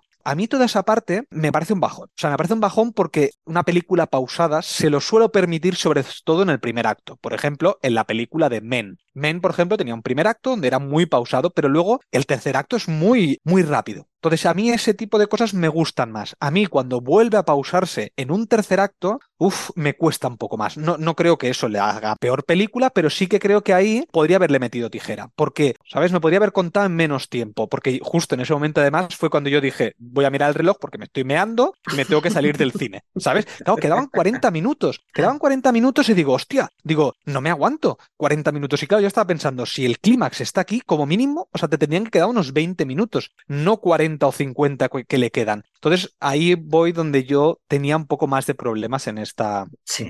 en esta parte. Estoy totalmente de acuerdo, ¿eh? totalmente de acuerdo que es excesivamente larga, aunque por eso, ¿no? Entiendo por qué lo han hecho, pero sí que creo que a nivel de guion no es del todo redonda porque eso, porque tú como espectador dices, bueno, he estado sin saber lo que va a pasar durante todo el rato, he llegado a un clímax y ahora ya sé lo que va a pasar hasta el final de la peli y me lo estás ralentizando ese momento que yo ya sé que va a pasar, ¿no? Pero lo entiendo. Por eso para mí es un 9 o un 9 y medio y no un 10. quizá ese momento a nivel de guion pues, podría haber sido un poco diferente. Sí, sí, sí. Que por cierto, has hablado de unos primeros planos de, de, Olga que hay en la, en la escena final, pero hay un uso de los primeros planos que me parecieron de lo mejor que he visto en el cine, al menos este año 2022, que es la escena esta donde están en el coche de noche y se encuentran en el coche de cara. Cómo se acercan los dos hermanos al coche y cómo ves en un primerísimo primer plano a la mujer, a Olga, y detrás está la sombra de, de Shan. Yo ahí dije, ole tú, o sea, es que me saco el sombrero con cómo me estás marcando con la imagen cinematográficamente la tensión y el, el, acoso que está sufriendo esta mujer. Hostia, sí. es que me, casi me levanto y me pongo a aplaudir. Sí, sí, esa escena es brutal sí, porque sí. además los, la mirada, la mirada del actor, cuando se pone a hacer, a gritar, ¡eh! se pone a gritar, a golpear el cristal del coche, toda esa parte. Y, y, y, en el otro cristal que está el, el otro, el otro chico, el, el, el tontito, sí, eh, eh, que, que, le empieza, baja la ventana, pero así tranquilo, ¿eh? Pero baja la ventana tranquilamente. O sea, para mí no hay peor amenaza que la que te hacen tranquilamente, porque te desespera. Mm. Eso de, si no te voy a hacer nada, baja la ventana, ábreme la puerta. ¿Sabes? No, no hay ningún problema. Ven, ven aquí, ven aquí. Buah, esa escena me parece también de lo mejor de, sí, lo que pasa de, es de que la peli. ¿eh? Yo, yo eh, lo que has dicho tú antes al principio del podcast, que me ha encantado porque he pensado, usted tiene razón, que es, ¿qué haría yo en esa situación? Yo ahí hubiera cogido el coche, hubiera dado marcha atrás. O sea, yo no me quedo ahí esperando, No, y tampoco. menos cuando veo que vienen hacia mí. O sea, yo cojo y me voy por otro lado, lo que sea, pero yo no me arriesgo a estar de noche ahí, eh, solos los dos en el coche con esos dos, que encima además ves que uno de ellos la escopeta en el hombro. Claro, pero dice, pero es que ella dice, ¿pero qué hacemos? O el no sé quién de los dos dice, ¿pero qué hacemos? ¿Nos damos la vuelta? Si es que tienen que ir a casa. Mm, Pues mm, da igual, me voy al hostal más cercano, ¿me entiendes? Pero yo no paso por ahí, yo no me quedo ahí parada. No, no, si yo, me- yo- ya te digo yo que si yo estuviera en su situación, ya me habría ido del pueblo, ¿eh? Ya lo hubiera vendido a la eólica y si quiere le doy, mm, le, le doy un caballo de regalo para que, para que lo monte. No, yo no, yo no, ¿ves? Yo no. Pero, pero sí, y después también la escena que es muy tensa es eh, la escena de cuando van a buscar Olga y su hija las ovejas que vuelven a estar ahí los hermanos y se los encuentran. eh, ahí solo hay un juego de miradas, que no pasa nada más, pero luego Loren otra vez va hacia Maggie, hacia la hija, a decirle no sé qué, no me acuerdo qué le dice, pero ya es que es la sensación de, o sea, por favor, basta, dejarlas en paz. Sí. Y eso, porque muchas veces se dice, a ver, pero si no te han hecho nada, o sea, si no hay violencia, parece que no, no suceda nada en esta vida. No, ojo, aquí lo que vemos, precisamente en toda esta segunda parte, o, o mejor dicho, en esta tercera parte de la película o en este tercer acto, Sí. lo que estamos viendo es un acoso sutil. ¿Qué, qué vas a ir a la policía a decir aquí, por ejemplo? ¿Qué, qué- qué le dices a la policía? No, es que me está mirando. Es que, es que está aquí, eh, cada vez que paso me saluda. Vamos a ver. ¿qué le vas a decir a la policía? Entonces, eso es el acoso. Y eso muchas veces, no sé si a ti te ha pasado, bueno, seguro, porque mm, siendo mujer más aún, el acoso callejero, por ejemplo. Eso de ir por la calle, ir intranquilo, a lo mejor ver a alguien, Mm. alguien que te empieza a seguir. Mm, Sí. Yo siendo hombre, me ha pasado, pues siendo mujer, con, bueno, es más normal o es ma- Sí, mucho sí, más común. Aunque más normal, no, más no común. pase nada, ¿no? Pero sí, esa Claro, sensación no de me están nada. mirando, sí. Pero es que te están comiendo con la mirada. Entonces, esa sensación, esta película te hace que te sientas como ella, te hace que sientas lo que está sintiendo Maggie en ese momento. O sea, está muy bien, muy bien hecho. Uy, me, me estoy repitiendo mucho hoy, ¿eh? pero bueno, mm, me- No. me entendéis. Es que estamos muy, muy emocionados con la peli. Es lo que pasa cuando nos gusta mucho una peli, pues nos emocionamos. No pasa nada, hombre. Sí, sí, sí. Y luego ya para el final me parece que está bien, pero sí que es verdad que me quedo con un pelín más de ganas de quizás, sa- ¿sabes ese, ese placer de, de cuando digan, yo qué sé, que un juez diga a la cárcel, ¿sabes? Y que te, te cierren diciendo, pues mira, vas a acabar en la cárcel, como te lo cierran bastante antes de que suceda eso, aunque te lo intuyas, es como un coitus interruptus, ¿sabes? De, Mm. ay, me hubiera gustado verlos en la cárcel, o sufriendo. Sí, porque tienes esa sed de venganza, ¿no? Exacto. Sí. En esta, en esta no me ha pasado y me ha parecido que cerrar con ese primer plano de Olga estaba, estaba muy bien, muy bien, muy bien. Sí, porque aparte entiendes. No necesitan verbalizarte lo que ya sabes, que es que van a acabar en la cárcel. Exacto. Y menos Y mal, ¿no? Porque estamos hartos de que nos verbalicen cosas que ya el, el espectador puede intuir perfectamente, ¿no? Eh, sí, sí. Otra cosa que diferencia el cine de entretenimiento del cine a lo mejor más de calidad, o al menos para mí, de calidad. Sí, sí, efectivamente. Bueno, pues, ¿quieres que pasemos a la parte de recomendaciones de algo Recomiéndame parecido? algo. Venga, a ver, recomiéndame algo, dice. Eh, bueno, ya he anunciado que tenía una Sí, peli sí, para ya- recomendar. Y la quería peli que voy a recomendar se llama Perros de Paja, de Sam Peckinpah. Es del año 71, la podéis ver en Filmin. Y también es un thriller rural en el que se atisba también un estudio psicológico sobre la violencia y la venganza. Entonces yo la recomiendo mucho, es una muy buena película, ahí lo dejo, porque ti- tiene similitud con lo que hemos visto en, en Asbestas. Y yo creo que seguramente ellos cuando dijeron que habían repasado películas para coger referentes y tal, esta seguro que fue una de las que cayó, aunque no, no nombraron ninguna película, ¿eh? Pero yo creo que esta fue una de las que cayó cuando, cuando estaban preparando el guion. Muy bien, pues me lo, me la apunto, me la apunto, me la apunto. Bueno, pues yo no me había apuntado ninguna recomendación, la verdad, no, no, no había tenido tiempo para hacerlo. Pero bueno, he dicho varias a lo largo del podcast, como, como por ejemplo Alcarrás, que es de este año y tiene bastante que ver en el hecho de, De de cómo muestra profundizar en un pueblo, ¿sabes? De profundizar en la cultura de un pueblo muy concreto. Que ojo, insisto, lo mismo que antes eh, has dicho tú, no extrapolemos lo que está en una película como que todo el mundo es así, ¿vale? O sea, no, la- el mundo es muy rico y las personas son muy diferentes. Porque seas de un sitio no eres de así, no, no tienes que ser de una manera, de una manera concreta. Entonces, voy a recomendar una miniserie que me encanta, A ver, a ver. que me recuerda a lo que es un pueblo y cómo a veces la gente dice, hostia, pues la gente de los pueblos de no sé qué están taraos o están no sé qué, no sé cuánto. Y es Fargo, la, la serie de Fargo Ah, de, de- que está protagonizada por Billy Bob Thor- Thornton. Joder, cómo me cuesta que lo estoy leyendo, porque ya sabía que no me iba a salir el nombre. Di- dilo vez, ¿no? Y ya está. De,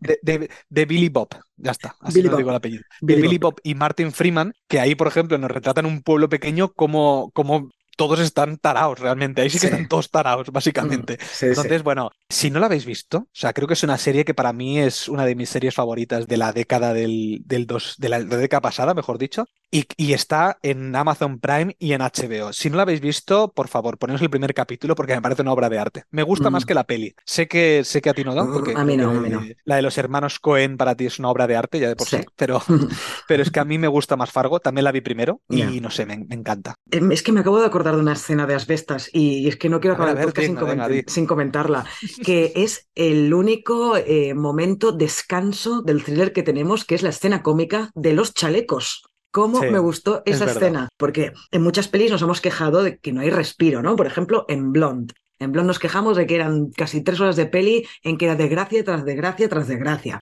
Y aquí en esta peli nos dejan respirar en esta escena de los chalecos, que yo la verdad es que me tronché bastante. Sí, sí. Sí, sí, estoy de acuerdo. Y además sirve para que entiendas de que ellos están integrados en este pueblo. Porque hay- no, no ha habido casi este, ha habido alguna escena donde venía con algún vecino, hablaba con el de las ovejas, con el otro, pero no veíamos a lo mejor esta integración dentro del pueblo. Y aquí vemos que sí, están integrados. Y ella lo verbaliza, dice, es que yo tenía amigos en Francia, los echo de menos, obviamente, pero bueno, agradezco teneros a vosotros aquí. Entonces a Mm. mí eso también me, me gustó mucho esa escena, está muy bien, Sí. funciona muy bien. Muy bien. Bueno, y antes de acabar, venga, vamos a hacer la porra de los Goya. Ay, la- sí, venga, va, la rápidamente. yo, ¿La hago yo primero? ¿Sí? Venga. Yo Mm. digo que mejor película se lo va a llevar Cinco Lobitos, pero mejor director se lo va a llevar Sorogoyen. Ahí lo dejo, ahí lo dejo. Y creo que el reparto, lo que he dicho, ¿eh? Masculinos los de Asbestas y femeninos los de Cinco Lobitos. O quizá en vez de Cinco Lobitos le dan a Alcarrás. Que sería lo normal ya que la han enviado a los Oscar. Pero, bueno, esta gente de la Academia Española nunca se sabe. Pero ahí dejo mi porra. A ver, yo como director yo pondría a Rodrigo Sorogoyen. A nivel de dirección creo que es la mejor, eh, de las que he visto yo al menos, de, de las que he visto este año de españolas, que además he visto un montón. Que además hay un nivel brutal este año, eh, comparado con el año Impresionante. 2021, por ejemplo. eh, me parece que este año es impresionante el nivel que hay. Alcarrás, ahora no me voy a acordar, Cinco Lobitos, Asbestas, eh, Modelo 77, 42 segundos, Sí, que tampoco Cerdita. son tan tan buenas. Cerdita, no son tan tan buenas como a lo mejor estas que estamos diciendo ahora, pero joder, son películas que no son Padre no hay más que uno tres, por ejemplo, por decirlo Claro. de alguna manera. Y yo, y yo espero diferentes. que, porque hay una cosa que me molesta mucho de los Goya, que es que le dan casi todos los premios a la misma película. Y dices, tal peli se ha llevado 11 premios Goya. Espero que este Mm. año los repartan bien repartidos, porque es que ha habido grandes películas en el cine español este 2022. Y yo creo que el, el podio, ordenado como tú quieras, eh, estaría en, en Asbestas, Cinco Lobitos y, y Alcarrás. Y, y eso que no he visto Alcarrás, pero me imagino que estaría en el podio de las tres mejores películas del año españolas. Pero es que aún así es eso, tienes luego otras quizá un poco menores, entre comillas, como Cerdita, como Voy a pasármelo bien, que lo has visto tú, ¿no? Y que dijiste que estaba chula. Sí, como 42 comedia musical lo va a ganar. No sé si hay, No, no, no, no. sé si hay. premio. No No, hay. no hay aquí premio. en- No, Vale. no, aquí no, aquí no. Bueno, si hubiera premio se lo llevaría. Pero, pero bueno, tienen mucha diversidad este año para repartir No, no. los Goya de alguna manera. Por eso, eh, lo seguro, porque esto seguro que lo van a hacer, es no darle a la misma peli el de mejor película y mejor director. Eso seguro, seguro porque Yo tampoco. es, lo es lo, es lo normal, ¿eh? Cuando hay tanta calidad, normalmente esos, los dos grandes premios los dividen entre las dos que creen que son las mejores del año. En los Oscars también lo hacen esto. Sí, pues yo, mira, estoy de acuerdo, va va a ser mejor director Rodrigo Sorogoyen, mejor película Cinco Lobitos, yo creo. Bueno, pero es que si Es- son un poco consecuentes tendrían que dárselo al Carras, por eso lo digo. Lo que pasa es que, claro, yo no he visto el Carras todavía. Es pero que, a ver, a mí me ha gustado mucho Alcarrás, pero es que Alcarrás creo que es que es diferente. Es que es muy diferente. Creo que es una película más parecida a esta y por lo tanto, bueno, es que no lo sé. Bueno, ver Alcarrás, que además eh, es un peliculón, me parece que de esto y, y sacaros. No, Y no, ci- mira, y Cinco cada vez Lobitos. estoy dudando más. Si Cinco alguien, Lobitos. si alguien no ha visto Cinco Lobitos, que vea ya Cinco Lobitos, por favor. Qué manera de llorar. Me llegó al alma. Me llegó, a- aparte de que a nivel interpretativo es impresionante, la peli, la historia me llegó al alma. Mira, el premio que voy a apostar dinero es el de Laia Costa como mejor actriz, porque ahí sí que no hay, o sea, no tengo ninguna duda de que se lo va a llevar. Eso sí, Sí. que, vamos, pero ninguna duda. Bueno, ojo, Elena Anaya con Jaula quizá también está nominada, ¿eh? porque hace un muy buen No papel lo he visto, Elena no lo he Anaya. visto, no lo he No lo visto. sé, ya Pero veremos. es ya que, veremos. no sé, es que lo de Laia Costa, lo que yo he visto ahí, creo que para que lo superen. No, es que mm, Laia Costa es muy grande, tío. Se lo tienen que dar. Los primeros 40 minutos, creo que eso no es insuperable. ¿eh? Sí, Bueno, en fin. Aunque yo, yo me cabrearía más si no se lo dan a Susi Sánchez como mejor actriz de reparto, ¿eh? pero bueno, eso ya es, es para gustos. En fin, eh, ahora sí cerramos aquí que nos, nos estamos enrollando como persianas, Sí, sí, sí. Bueno, porque la película lo vale, porque las películas del cine español este año también lo valen. Cerramos aquí, esperamos que os haya gustado este podcast de Asbestas, esperamos que tengáis una feliz semana y nos escuchamos en el próximo podcast. Que vaya muy bien. Adiós, que vaya muy bien. Suscribíos, entrar a Telegram. Dadle a me gusta y dejadle un comentarito en iVoox, anda. Por favor, por porfi. Al adiós, adiós. Adiós.